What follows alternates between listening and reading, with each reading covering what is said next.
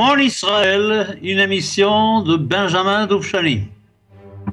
Je suis très très content que l'heure a changé et que vous êtes à une heure normale, si j'ose dire, maintenant après le déjeuner ou pendant le déjeuner pour écouter cette émission. Et nous sommes aujourd'hui déjà au, à la 24e partie, c'est le 24e chapitre de cette émission. Quand j'ai commencé cette émission, je n'imaginais pas jusqu'où ça pourrait aller. Là, je vois que nous sommes euh, au 24 et nous sommes encore, encore au 18e siècle. Nous sommes encore au 18e siècle parce que on arrive au 19e évidemment, mais c'est je vais vous raconter aujourd'hui l'histoire de Napoléon en Palestine évidemment. Napoléon en Palestine, c'est une histoire qui se passe dans les toutes dernières années du 18e. On va les annexer on va faire comme à Shabbat quand on ajoute un petit peu avant. J'ajoute ces deux années au 19e siècle. Je considère que je parle à partir du début du 19e, car le voyage de Napoléon en Palestine et commence évidemment en 1799.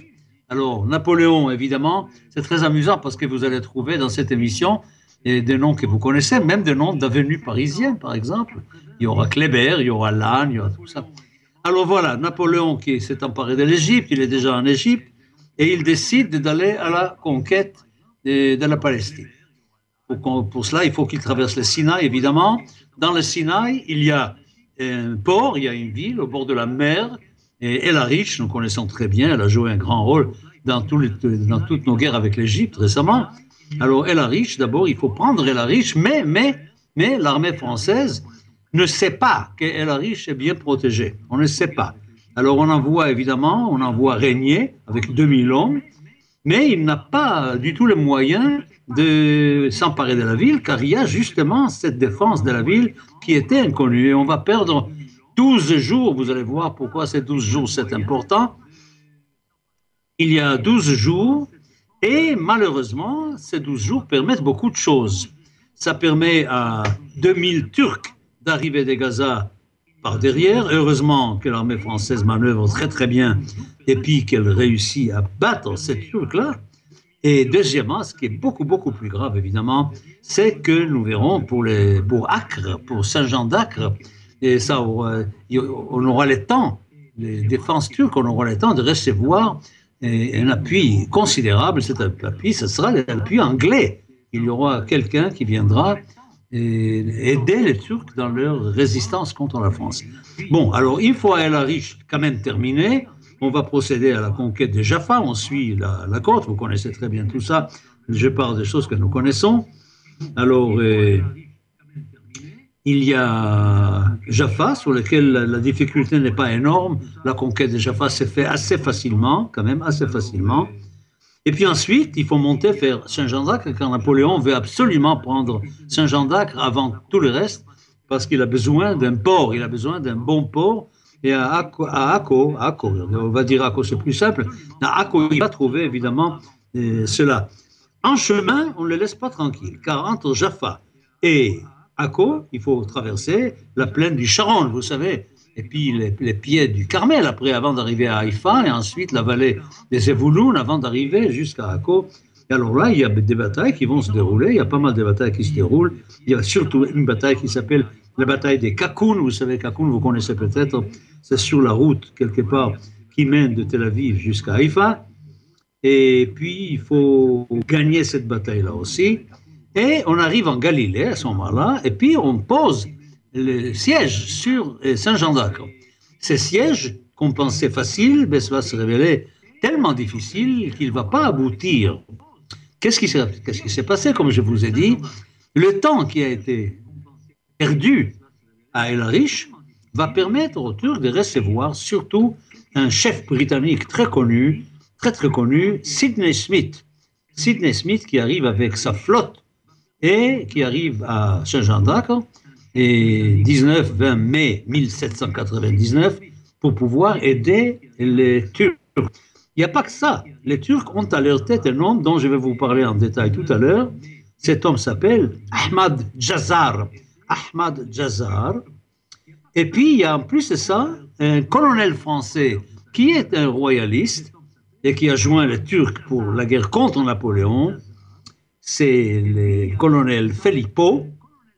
Et puis, il y a un juif, il y a un ministre juif du, du Pacha qui s'appelle Chaim Farhi, Chaim Farhi, qui est là, qui aussi, qui s'occupe aussi de la défense de la ville. Et évidemment, je vous dis tout de suite, le siège ne réussira pas, on ne prendra pas Saint-Jean d'Acre. Mais pendant ce temps-là, on peut s'occuper très très bien de la Galilée, qu'on arrive à conquérir parfaitement bien à travers une série de batailles assez considérables, évidemment, des batailles assez considérables, dont la fameuse bataille du Mont Tabor. C'est extrêmement extrêmement émouvant en réalité tout ça.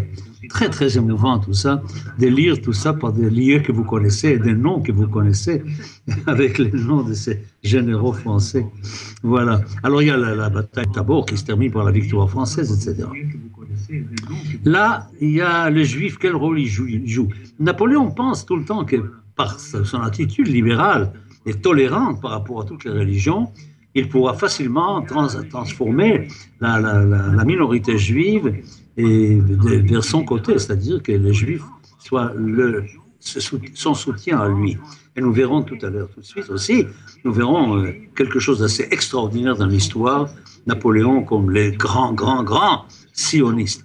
Napoléon a montré, par exemple, que quand il était en chemin vers l'Égypte, c'était à Malte, il a immédiatement, la première chose qu'il a fait, c'était de permettre de construire une synagogue là-bas, à Malte, qui était interdite avant. Voilà, et puis de toute façon, ça ne marchera pas, comme je vous ai dit. Napoléon va quitter la Palestine. Quitter la Palestine, ce n'était pas une réussite, vraiment. Il n'a même pas réussi à mettre le pied à Jérusalem. Et voyons maintenant un peu de détails. Maintenant, je voudrais rentrer dans un peu de détails. Alors, je vous ai parlé des noms. Chez les Turcs, il y avait de ces hommes-là absolument inimaginables. Je parle de cet homme qui s'appelle Ahmed Jazar Pacha. Alors, qui est cet homme? Euh, Redoutable, un tyran, un tyran redoutable. D'abord, il est chrétien. Il est chrétien de Bosnie, un jeune garçon chrétien de Bosnie. On le réduit en esclavage et il est vendu sur les marchés aux esclaves d'Istanbul, acheté par un dirigeant égyptien qui le convertit à l'islam et fait de lui son tueur et son bourreau. Car cet homme-là a besoin d'un tueur et d'un bourreau, vous allez voir pourquoi. Et il commence à monter, monter, monter, monter. Il devient gouverneur du Caire. Après, il gagne une bataille à Beyrouth contre les Russes. Vraiment, il fait une carrière très, très, très, très belle. Alors, qu'est-ce que c'est Jazar? Jazar, c'est lui-même qui se donne ce nom-là. Jazar, ça veut tout simplement dire en arabe le boucher les bouchers. Alors pourquoi les bouchers Parce qu'il régnait par la terreur. Par la terreur, il a une épée remarquable, très très belle d'ailleurs. Et puis, il y a une chose étrange, quand on vient le visiter, quand on vient lui rendre visite, on trouve autour de lui des gens estropiés et défigurés.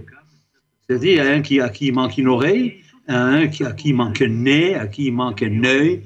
Alors, son ministre juif, Chaim Farhi, lui, c'est une oreille et un œil qui lui manquent. Pourquoi? Parce qu'il utilise la terreur et il utilise les mutilations pour garder les gens tranquilles. C'est absolument inimaginable, inimaginable. La cruauté qui pouvait régner dans l'Empire ottoman, c'est absolument incroyable. Parfois, qu'est-ce qu'il fait? Il prend des fers à cheval et qu'il colle sur les pieds de ses victimes. Bon, écoutez, des, héros, il y en a eu, on l'appelle les tyrans d'Acre, Hérode de son temps, la terreur de toutes les nations environnantes, barbe bleue incarnée, etc. Et il, impressionnait beaucoup les Européens. Il avait une tenue assez extraordinaire, une barbe blanche, enfin comme ça, quelque chose d'assez inimaginable. Quand un jour, il soupçonne des femmes de son harem de trahison, immédiatement, il en prend sept qu'il exécute évidemment en place publique, facilement, sans gêne.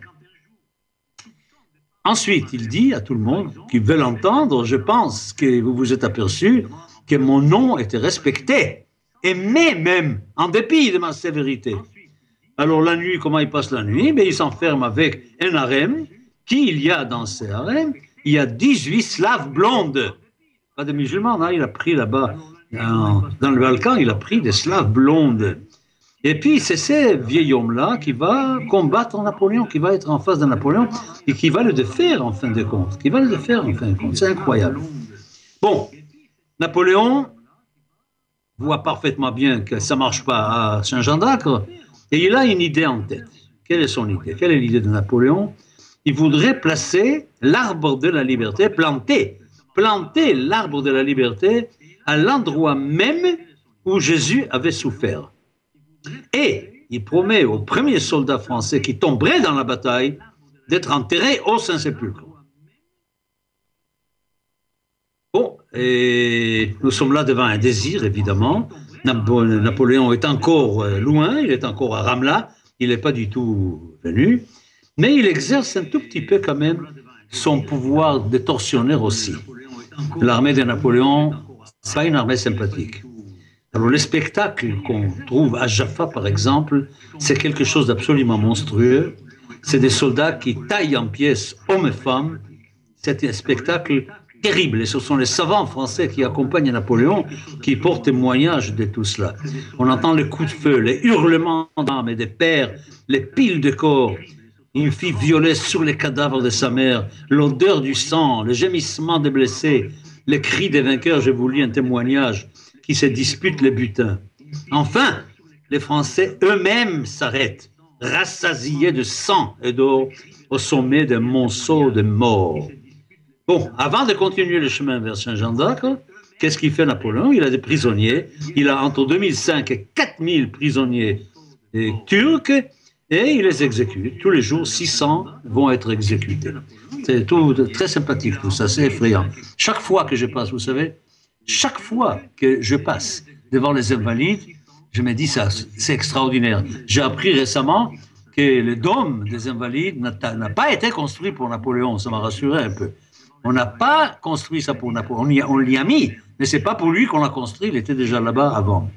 Parce que j'ai dit, pour avoir ça, tous ces honneurs avec l'or et tout ça, après avoir assassiné de la manière la plus brutale des dizaines de milliers, des centaines de milliers de gens, Vraiment, c'est pas l'honneur d'un pays. Je crois que c'est pas, pas à lui qu'il faut rendre cet honneur-là. Hein. Bon, alors, on continue évidemment. Il est à Ramla. Nous sommes le 16 avril, le 16 avril 1799. Napoléon écrit une lettre qu'il date de Jérusalem, 20 avril 1799, c'est-à-dire qu'il prédate de quatre jours, car il est sûr, dans quatre jours, d'être à Jérusalem le quartier général à Jérusalem. Et voilà, il écrit Bonaparte, commandant en chef des armées de la République française en Afrique et en Asie, aux héritiers légitimes de la Palestine. Qui sont ces héritiers légitimes de la Palestine? Les Israélites, nation unique que des millénaires de conquêtes et des tyrannies ont pu priver de leur terre ancestrale. Levez-vous avec joie ô exilés, car cette nation nous offre à ce moment même les patrimoines d'Israël. L'invincible armée a fait de Jérusalem mon quartier général et le transférera d'ici peu à Damas, qui dès lors ne pourra plus constituer de menace pour la cité de David. Extraordinaire. Napoléon, d'abord, qui reconnaît qu'il y a une nation juive, mais ça, je crois que je vous l'avais déjà dit, que Napoléon considérait, lui, contrairement à presque tout le monde, que les Juifs formaient une nation et pas une communauté religieuse, ce qui était la grande tragédie, vous savez, de l'histoire juive, puisque je vous parle beaucoup de l'histoire juive et que j'écris beaucoup là-dessus maintenant, vous savez très bien que quand je prétends que depuis Ezra, depuis, depuis euh, le 5e siècle avant notre ère, le peuple juif a cessé d'être une nation.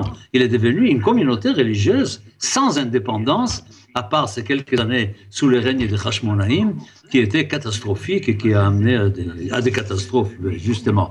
Et Napoléon, lui, qui a des sentiments extraordinaires, qui a, vraiment le feeling pour ces choses-là, il sait que le peuple juif, c'est une nation. Et c'est à cette nation-là qu'il veut associer son pouvoir à lui et offrir l'indépendance sur la terre de ses ancêtres. Vraiment absolument extraordinaire. Extraordinaire. Bon, voyons voir maintenant mais c'est Sidney Smith aussi, c'est pareil. Sidney Smith, c'est les Anglais, à chaque fois que les Anglais peuvent. Évidemment, ils vont prendre position contre les Français, ils vont combattre les Français. Et Smith et les bouchers se comprennent parfaitement bien et l'anglais admire beaucoup les sabres damasquinés et scintillants du boucher. Et Jazar se vante. Celui que je porte ne me fait jamais défaut. Il a pris des dizaines de têtes. Voilà. Continuons les horreurs. Je suis navré, l'histoire c'est comme ça, et ça se passe en Palestine. Donc je suis obligé, puisque je commence le 19e siècle en Palestine, je dis le début du 19e siècle en Palestine, c'est Napoléon. Je vous dirai dans pas longtemps, car nous allons approcher maintenant vivement du moment où ma famille va rentrer dans l'histoire. Enfin, enfin, après tout ce que je vous ai raconté pendant 23 émissions, 24 émissions, ma famille va arriver, c'est-à-dire, vous savez que la date d'arrivée de mon arrière-arrière-grand-père et de mon arrière-arrière-grand-mère en Israël, ce sera 1826. Mais c'est très amusant parce que quand ils arrivent, eux, en 1826, là-bas, ils entendent les histoires, ils attendent, ils entendent les histoires que je vous ai racontées. On les raconte Napoléon. Il y a des gens qui, ont, qui étaient là. Il n'y a que 26 ans, 27 ans depuis le départ de Napoléon. Donc il y a des gens qui les racontent. Et moi, je reçois, en tant qu'enfant, je reçois des histoires qui viennent de ma grand-mère, qui les a entendues, de sa grand-mère, sur Napoléon en Palestine et sur les horreurs qui étaient commises là-bas, par exemple à Jaffa. Bon, Napoléon décide de rentrer. Alors il y a un problème. Il y a un problème. J'ai du mal à vous en tant que médecin, j'ai du mal à vous raconter ce que je vous raconte parce que il y a des blessés français. Il y a 800 soldats français qui sont malades. Vous savez qu'il y a eu aussi épidémie, il y a eu tout ça, vous connaissez l'histoire. Alors Napoléon décide que ces 800 soldats malades vont ralentir la retraite. C'est pas bon ça, parce qu'il ne va pas perdre du temps. Qu'est-ce qu'il fait? Il demande aux médecins de l'armée française d'achever tous les blessés et tous les malades. Ça me fait trembler, ça me donne des frissons dans le dos, c'est vraiment terrible. Eh bien, les, les médecins refusent.